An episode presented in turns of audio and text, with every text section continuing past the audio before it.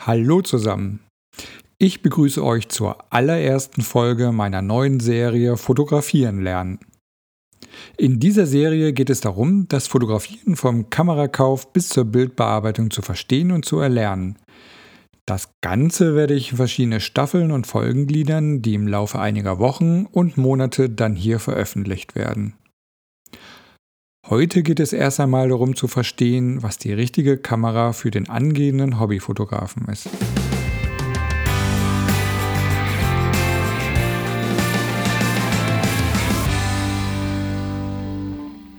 Noch ein Hinweis in eigener Sache. Neben diesem Podcast gibt es auch eine Videoserie auf YouTube. Ich werde euch den Link mal in die Show Notes schreiben. Ja, und noch ein kleiner Hinweis.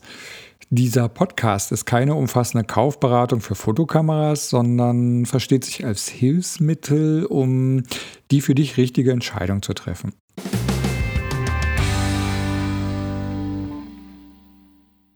Kommen wir zu einer Übersicht der digitalen Kameratypen. Es gibt einige unterschiedliche Kameratypen oder Systeme auf dem Markt. Ich möchte dir hier eine Übersicht der vier wichtigsten Systeme geben. Fangen wir an mit der Spiegelreflexkamera. Das Prinzip einer Spiegelreflexkamera stammt noch aus der analogen Fotografie. Ein Spiegel, der bei Auslösung hochklappt, leitet das Motiv vom Objektiv zum Sucher. Diese Kameras werden heute auch DLSR genannt. Das Objektiv lässt sich hier wechseln. Dann haben wir die sogenannte Systemkamera. Eine Systemkamera hat im Gegensatz zu DLSR keinen Spiegel und wird heute häufig auch spiegellose Kamera genannt. Durch den fehlenden Spiegel sind diese Kameras ein Stück kleiner als die normalen DLSRs. Auch hier lässt sich das Objektiv wechseln. Weiter geht's zur Bridge-Kamera. Bridge-Kameras vereinen die Eigenschaften von Spiegel- oder Systemkameras und Kompaktkameras. Bei diesen Kameras ist ein Objektiv immer fest eingebaut und lässt sich nicht wechseln. Die Einstellmöglichkeiten sind ähnlich zu Spiegelreflexkameras. Ja, und zu guter Letzt haben wir noch die Kompaktkamera. Diese Kameras sind von ihrer Bauart eher klein und leicht. Sie weisen häufig einen geringen Funktionsumfang aus. Mit einer Ausnahme am Markt gibt es immer mehr Premium-Modelle, die Funktionen einer Spiegelreflexkamera oder Systemkamera beherbergen. Ja, und was sind jetzt die Vorteile dieser einzelnen Kameratypen? Beide Spiegelreflexkamera sind es überwiegend gute und große Sensoren, eine gute Bedienbarkeit und liegt gut in der Hand, eine große Auswahl an Objektiven und Zubehör, einen optischen Sucher, und nicht ganz ernst gemeint, man sieht aus wie ein Profi. Die Vorteile der Systemkamera sind mittlerweile auch oft gute und große Sensoren, Funktionen einer Spiegelreflexkamera, wechselbare Objektive und sind kleiner und ein wenig leichter als eine Spiegelreflexkamera. Die Vorteile einer Bridge-Kamera sind der niedrige Einstiegspreis, teilweise Funktion einer Spiegelreflex- oder Systemkamera, etwas kleiner und leichter als eine Spiegelreflexkamera und ein großer Brennweitenbereich ist möglich. Zum Thema Brennweiten kommen wir übrigens noch in einer späteren Folge. Und die Vorteile einer Kompaktkamera sind der niedrige bis sehr niedrige Einstiegspreis. Sie ist sehr kompakt, deswegen der Name Kompaktkamera.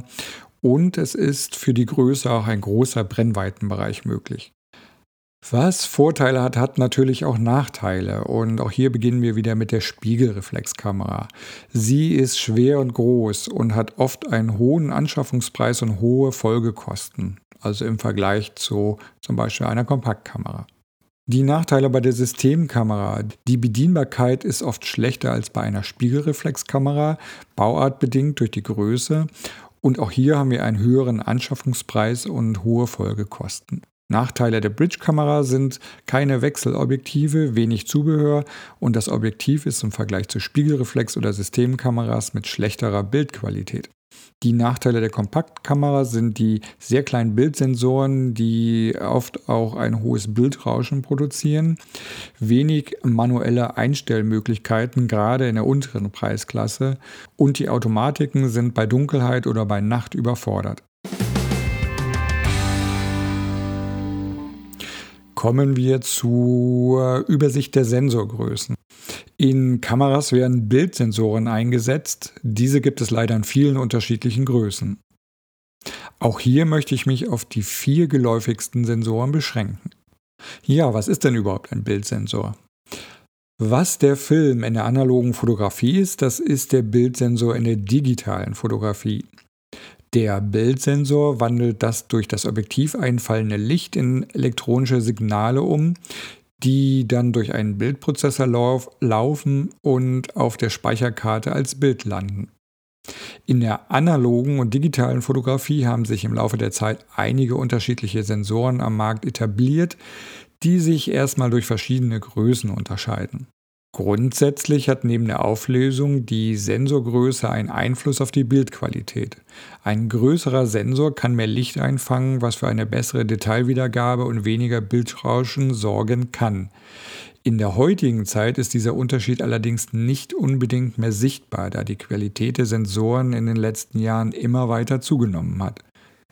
Ja, und dann gehen wir jetzt mal die einzelnen äh, Sensorgrößen durch. Wir fangen an mit dem sogenannten Mittelformat. Ich gebe bei den Sensorgrößen jetzt immer mal eine tatsächliche Größenangabe mit. Ähm, vielleicht kann man sich dann so einfach bildlich das ein bisschen vorstellen, wie groß so ein Sensor ist. Das Mittelformat hat ungefähr ein Format von 48 x 36 mm. Die Mittelformatkameras sind eher im professionellen Bereich zu finden, wo hohe Bildauflösungen benötigt werden.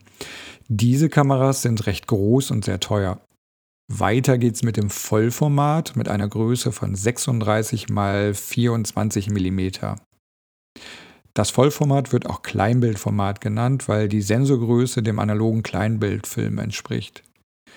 Diese Sensoren kommen heute wie auch APS-C in Spielreflex und in Systemkameras zum Einsatz. Ja, und wie gerade schon genannt, der APS-C-Sensor oder Nikon nennt ihn auch gerne DX-Sensor, der hat ungefähr eine Größe von 23 x 15 mm. Der kann hier aber von Hersteller zu Hersteller variieren. Ja, APS steht für Advanced Photo System und stammt auch noch aus der analogen Fotografie. Diese Sensoren sind kleiner als beim Vollformat. Die Größen können bei den verschiedenen Herstellern leicht variieren. Und als letzten Sensor haben wir noch Micro Four Thirds mit 17,3 x 13 mm. Micro Four Thirds, auch MFT abgekürzt, ist ein Sensor, der von Panasonic und Olympus für deren spiegellosen Systemkameras entwickelt wurde. Mit der Bezeichnung Micro Four Thirds ist nicht nur der Sensor gemeint, sondern ein Standard für alle Systemkomponenten. Gibt es noch andere Bildsensoren? Ja, klar. Äh, es gibt natürlich andere Sensorgrößen. Oft werden kleinere Sensoren gebraucht, um sie in bestimmte Geräte einbauen zu können.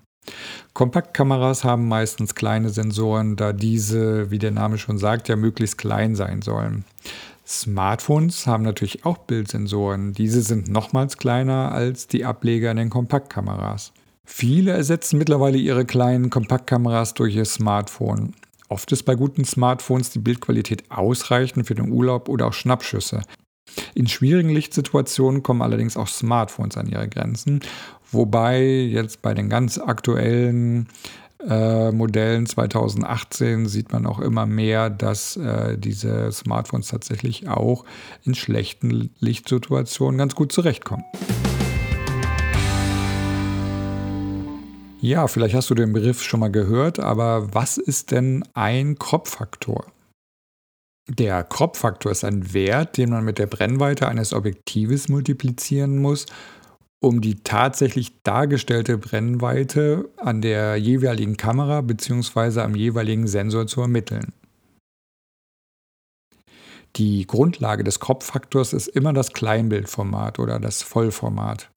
Je kleiner der Sensor, umso weniger kann vom sichtbaren Bildausschnitt des Objektives auf den Sensor gelangen. Dadurch verkleinert sich der Blickwinkel oder die, die Bildgröße. Dadurch verkleinert sich der dargestellte Bildausschnitt. Ein Objektiv mit zum Beispiel 50 mm Brennweite am Kleinbildformat hat demzufolge an einem kleineren Sensor eine größere Brennweite. Wie groß dieser Faktor ist, richtet sich nach der jeweiligen Sensorgröße. Dies gilt auch für spezielle an den Sensor angepasste Objektive wie zum Beispiel die DX-Gläser von Nikon. Die Angabe der Brennweite wird aber immer im Kleinbildformat genannt. Ja, um bei dem Beispiel von 50 mm zu bleiben, gehen wir jetzt mal äh, ein paar Sensoren durch, um deren Kropffaktor zu lernen. Wir haben ja gesagt, dass äh, der Kropffaktor sich am Vollformat oder Kleinbildformat ausrichtet, hat also praktisch einen Kropffaktor von 1. 50 mm Brennweite bleiben hier auch 50 mm.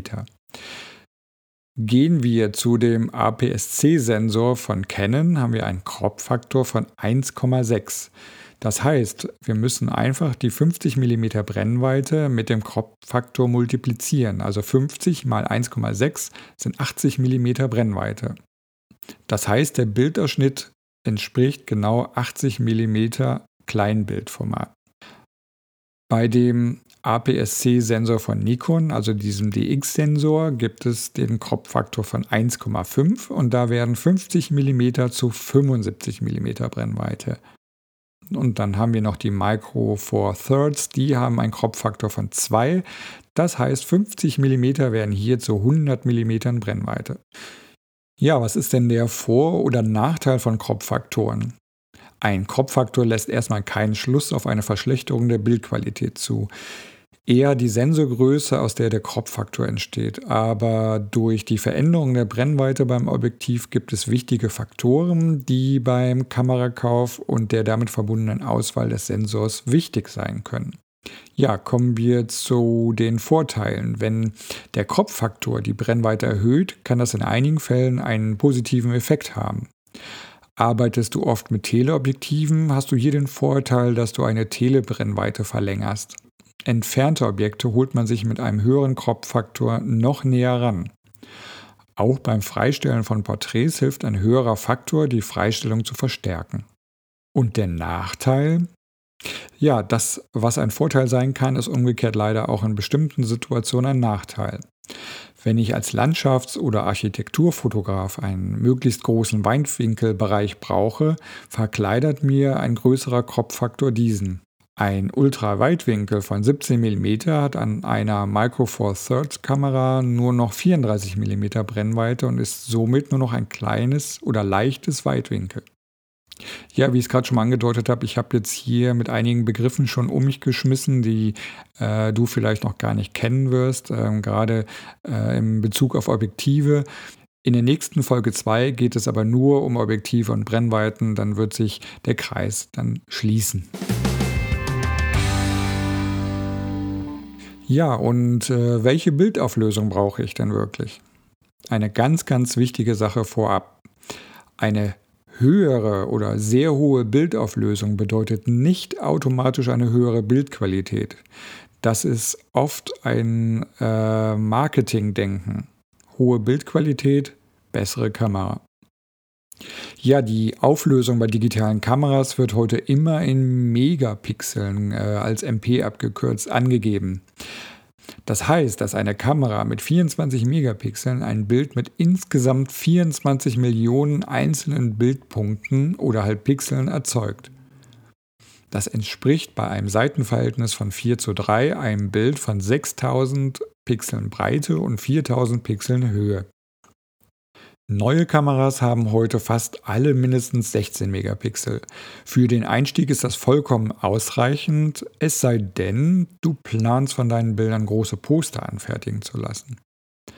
Aber selbst bei 16 Megapixeln ist ein guter Posterdruck bis 1,80 Meter mal 1,40 Meter bei optimaler Qualität bis zu 80 mal 60 Zentimeter möglich. Bedenke auch, dass eine hohe Auflösung der Kamera auch höhere Anforderungen an die Computerhardware bei der Bildbearbeitung stellt. Eine unkomprimierte Bilddatei, eine sogenannte RAW-Datei mit 42 Megapixeln, kann 70 bis 80 MB groß sein, was die Bearbeitung zum Beispiel mit Adobe Lightroom stark verlangsamen kann. Kommen wir zum nächsten Thema und zwar das Handling der Kamera. Hier möchte ich dir drei Punkte mit auf den Weg geben, der vielleicht für den Kamerakauf ganz, na, Hier möchte ich dir drei Punkte mit auf den Weg geben, die für den Kamerakauf ganz wichtig sein könnten. Als erstes hätten wir Kamera und Hand. Die Kamera sollte gut in der Hand liegen und die wichtigsten Bedienelemente sollten erreichbar sein, ohne die Kamera absetzen zu müssen. Denn der Daumen und Zeigefinger sind zwei wichtige Elemente bei der Kamerabedienung. Man sollte, ohne die Kamera abzusetzen, an wichtige Drehräder kommen, mit denen man zum Beispiel Belichtungszeiten und Blende einstellt. Als zweiten Punkt haben wir die Bedienbarkeit. Ist die Kamera für dich gut bedienbar? Kannst du mit einem Kompromiss leben, dass die Kamera kleiner ist, aber dafür viele Tasten wegfallen und die Funktion im Menü verschwindet? Verstellst du nicht auf Versehen irgendwelche Drehräder? Ja, an größeren, vielen ähm, digitalen Spiegelreflexkameras hat man wichtige Funktionen direkt am Gehäuse. So kann zum Beispiel der Weißabgleich ISO oder ähnliches direkt eingestellt werden, ohne in ein Menü zu gehen und dort die Einstellung vorzunehmen. Nehme ich eine kleinere Kamera, verschwinden diese Funktionen natürlich, ja, wie gesagt, in einem Menü. Und als dritten Punkt haben wir noch Größe und Gewicht. Wenn die Kamera dich auf Reisen begleitet oder auch auf eine Fototour mitkommt, kann das Gewicht und oder die Größe eine wichtige Rolle spielen. Schnell sind mit mehreren Objektiven und Zubehör viele Kilo in einem Rucksack oder einer Fototasche angesammelt. Ja, es ist nicht zu unterschätzen, wie viel Gewicht bei einer Fotoausrüstung zusammenkommen kann. Gerade an einem heißen Sommertag kann es hinderlich sein, eine schwere Ausrüstung den ganzen Tag mitzuschleppen. Was sollte noch vor dem Kauf einer Kamera berücksichtigt werden? Ja, als ersten Punkt hätte ich der Kauf als solches. Online-Käufe sind super einfach und praktisch. Bei einem Kameraneukauf würde ich dir aber empfehlen, in ein Fachgeschäft zu gehen und eine Auswahl von Kameras in die Hand zu nehmen. Oft können dir die Fachverkäufer auch direkt die Bedienung der Kamera erklären. Hinzu kommt bei einigen Händlern ein kostenloser Service wie Sensorreinigung und so weiter. Der zweite Punkt wäre deine Familie und Freunde. Gibt es jemanden in deiner Familie oder deinem Freundeskreis, der bereits ein Kamerasystem mit entsprechendem Objektivpark besitzt? Hier kannst du dich doch wunderbar informieren und oder Zubehör leihen und kannst erst einmal schauen, ob du es auch brauchst. Drittens, deine Vorlieben. Kommst du mit einem elektronischen Sucher zurecht? Brauchst du ein Klappdisplay oder einen Blitzanschluss? Viele Dinge berücksichtigt man anfänglich nicht und sie fehlen plötzlich an der Kamera. Mach dir im Vorfeld Gedanken, was du benötigen könntest. Auch hier kann der Besuch im Fachhandel helfen. Vierter Punkt, dein Geldbeutel. Übernimm dich nicht beim Kamerakauf und berücksichtige, dass Folgekosten auf dich zukommen können. Ein neues Objektiv oder ein Blitz können schnell ins Geld gehen. Überlege, ob du die erste Kamera nicht auch als gutes gebrauchtes Modell kaufen kannst. Ja, das sind so die Punkte, die mir eingefallen sind, die für dich vielleicht für einen Kamerakauf wichtig sein könnten. Kommen wir nun zur Zusammenfassung. Ja, hast du diese ganzen Punkte, die ich dir gerade erzählt habe, auf deiner Liste gehabt? Ja? Bravo, du hast dich schon hervorragend mit dem Thema Fotografieren lernen auseinandergesetzt. Wenn nicht, ja, du hast ja nach Hilfe im Internet gesucht und dich informiert. Das ist auch sehr gut. Welche Kamera es jetzt genau für dich sein soll, kannst nur du entscheiden. Ich habe aber eine Meinung dazu. Wenn du das Hobby ernsthaft betreiben möchtest, dann entscheide dich für eine digitale Spiegelreflexkamera, also eine DLSR oder eine spiegellose Systemkamera. Es gibt prima Einsteigersets, oft schon mit einem einfachen, aber ausreichenden Objektiv dabei, für unter 500 Euro. Aber vielleicht reicht auch einfach ein gutes gebrauchtes Modell. Der Markt ist voll davon. Hier lassen sich sicherlich ein paar Schnäppchen machen. Oft weiß man erst nach einer Weile, was man fotografieren möchte und was man für eine Kamera braucht. Deswegen sollte es am Anfang eine günstige, solide Einstiegskamera sein mit guten Allround-Fähigkeiten. Ja, und jetzt habe ich noch eine kleine Checkliste mit wesentlichen Fragen zusammengestellt, die du dir beantworten solltest, wenn du dir zum ersten Mal eine Fotokamera kaufen möchtest. Welches System benötigst du? Also meiner Meinung nach, habe ich ja gerade schon gesagt, sollte es eine Spiegelreflex- oder Systemkamera sein. Was kannst du oder was möchtest du maximal ausgeben? Richte deinen Blick erstmal auf Einsteigermodelle mit Objektiv oder auf den Gebrauchtmarkt. Wie groß soll die Kamera sein? Hier solltest du dich fragen, brauchst du sie in einem Studio oder trägst du sie hauptsächlich bei Reisen mit dir? Werde dir klar, welche Folgenkosten entstehen können. Brauchst du für die Art der Fotografie, die du möchtest oder für deine Ausrüstung, die du dir ausgesucht hast, bestimmte teure Objektive oder teure Speicherkarten? Dann frage dich, ob es unbedingt eine sehr hohe Bildauflösung sein muss. In den meisten Fällen sollten 16 Megapixel reichen, es sei denn, du möchtest große Poster drucken.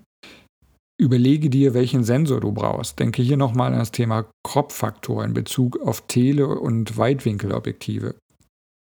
Und als letzten Punkt auf der Checkliste stell dir noch die Frage, hättest du gerne alle wichtigen Funktionen auf Tasten oder reicht es auch im Menü? Hier macht dann die Spiegelreflexkamera den Unterschied, wo möglichst viele Tasten direkt am Gehäuse sind. Und nun habe ich noch einen ganz wichtigen Satz für dich, den du meiner Meinung nach beherzigen solltest und dir auch merken solltest. Die richtige Kamera für dich ist die, die du dir leisten und die du bedienen kannst. Ich meine hiermit, was bringt dir eine Kamera, die ganz super viele tolle Funktionen hat, mit denen du dich sowieso erstmal nicht beschäftigen kannst und du die vielleicht auch nie brauchen wirst. Diese Kameras kosten meist mehr Geld und du bezahlst halt diese Funktionen, die du nicht brauchst. Ja, damit sind wir auch schon am Ende der ersten Folge mit dem Thema die richtige Kamera. Ich hoffe, ich konnte dir ein paar Einblicke geben und dir wichtige Fragen mitgeben, die du dir stellen solltest, wenn du dir eine erste Fotokamera kaufst. Ja, und nächste Woche geht es mit dem Thema Objektive weiter. Wir beschäftigen uns mit der Frage, welches Objektiv du wirklich brauchst und auf was beim Kauf zu achten ist. Diese Folge wird wie alle zukünftigen Folgen auch nächsten Freitag um 12 Uhr erscheinen. Wenn du keine Folge aus der Serie Fotografieren lernen verpassen möchtest, abonniere doch einfach meinen Podcast. Dann bleibt mir nur noch mich zu verabschieden. Ich wünsche dir ein schönes Wochenende und hoffe dich am nächsten Freitag hier wieder zu hören. Tschüss, dein Heiko.